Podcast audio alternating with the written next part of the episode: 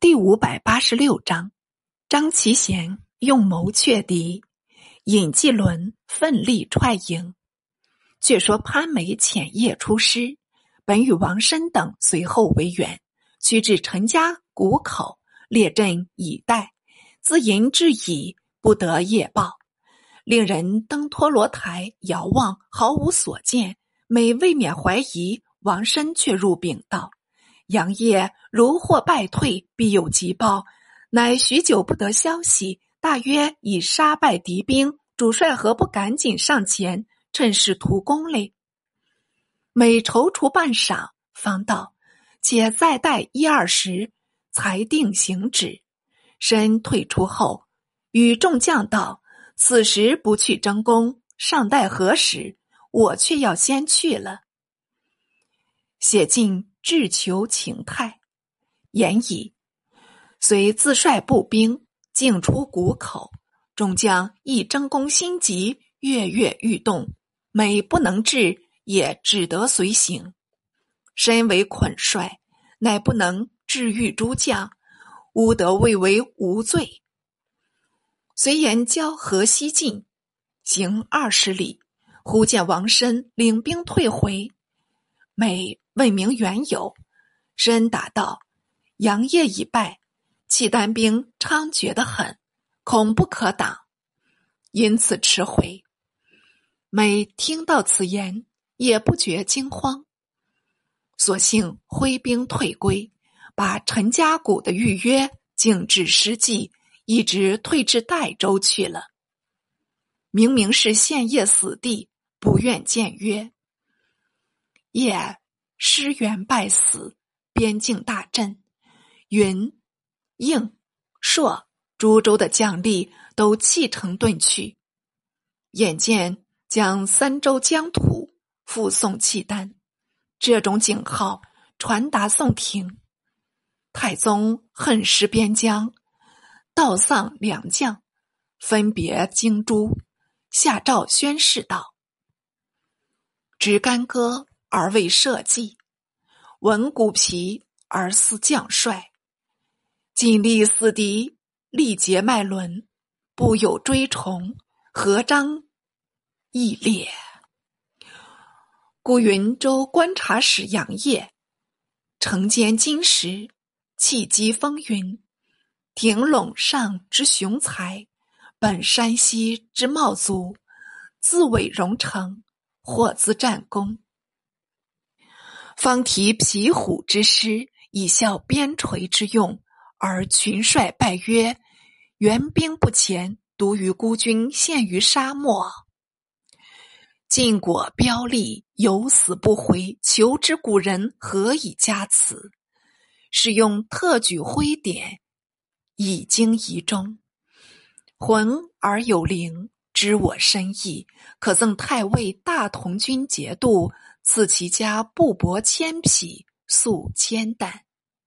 大将军潘美作诗良将，监军王申遗物容积，国有名行，应填重点。孤念立功于前日，特从末减于今时。美降三官，身即除名，以示诚敬。此诏。叶子延昭至代州起源，潘美上进不发兵，也已早死。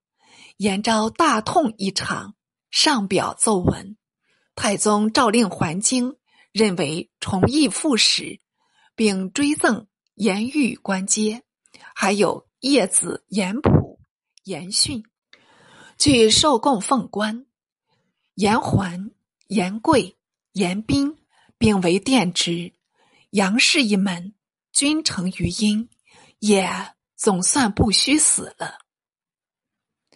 曹彬、米信等回京，照就尚书省训居，令翰林学士贾黄忠等定谳，则他违诏失律，均应作罪。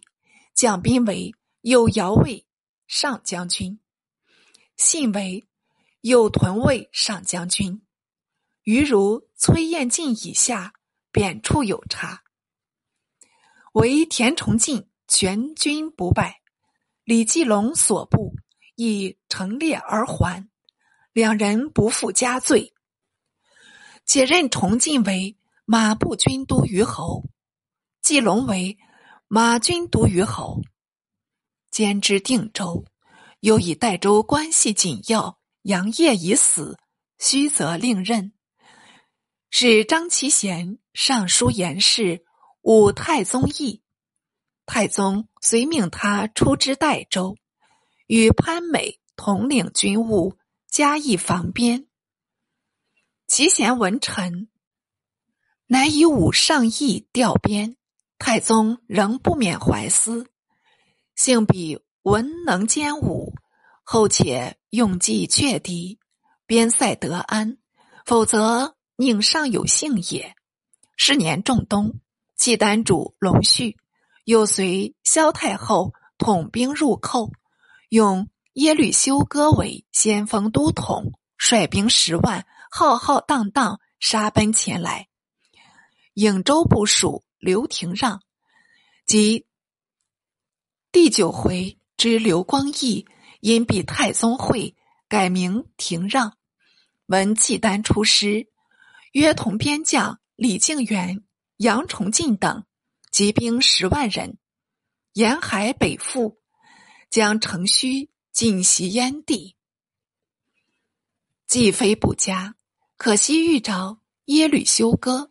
耶律休哥正防他这招，随处派探奇侦查。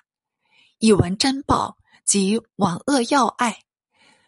廷让等到了君子馆，天甚寒冷，士卒守街村竹，连弓弩都不能开张。哪知耶律休哥正因这寒冬时候攻他不备，掩杀过来。廷让等慌忙对敌，怎奈朔风烈烈，黑雾沉沉，兵士都无斗志，相率溃散。契丹兵素性耐寒，更仗着一股锐气，包抄宋军，顿将廷让等围住。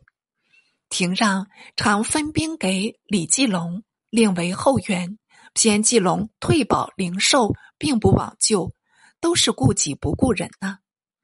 廷让待援不至，只得与李靖远、杨崇进两人冒死突围，待至血路杀出，靖远。崇进都负重伤，倒闭地上。廷让带着数骑飞马奔逃，才得保全性命。休哥得了胜仗，遂进图雄州，司遣贺令屠书，并重锦十两，但说自己得罪本国，情愿归顺南朝，请足下代为先容，当约期归降。令徒深信不疑，休哥已得胜仗，就是一个笨伯，也应知他是诈降计。令徒信为真言，大约是立令智昏之故。父书约休哥相会，休哥大喜，即带兵至雄州，据十里下寨。简元时走报令徒，与约相见，令徒意欲善功。也不与将校商议，竟引数十骑往营。既至休哥营内，休哥据胡床高坐，厉声骂道：“你好，经营边事，今乃送死来吗？”确实送死，喝令左右拿下。令徒傲恨不迭，还想指挥从骑与他对抗。看官，试想羊落虎口，哪里还能挣脱？所有从骑力被杀尽，单剩令徒一人赤手空拳，自然被他擒住。见宋燕都一刀了事。休哥随乘胜南驱，连县申、行、德三州，杀官吏、服市民，把城中子女玉帛进行掠取，撵载而归。贺怀普于杨业战死时，已先败没。一年中，父子皆死。世人统说他贪功起信，至有此报。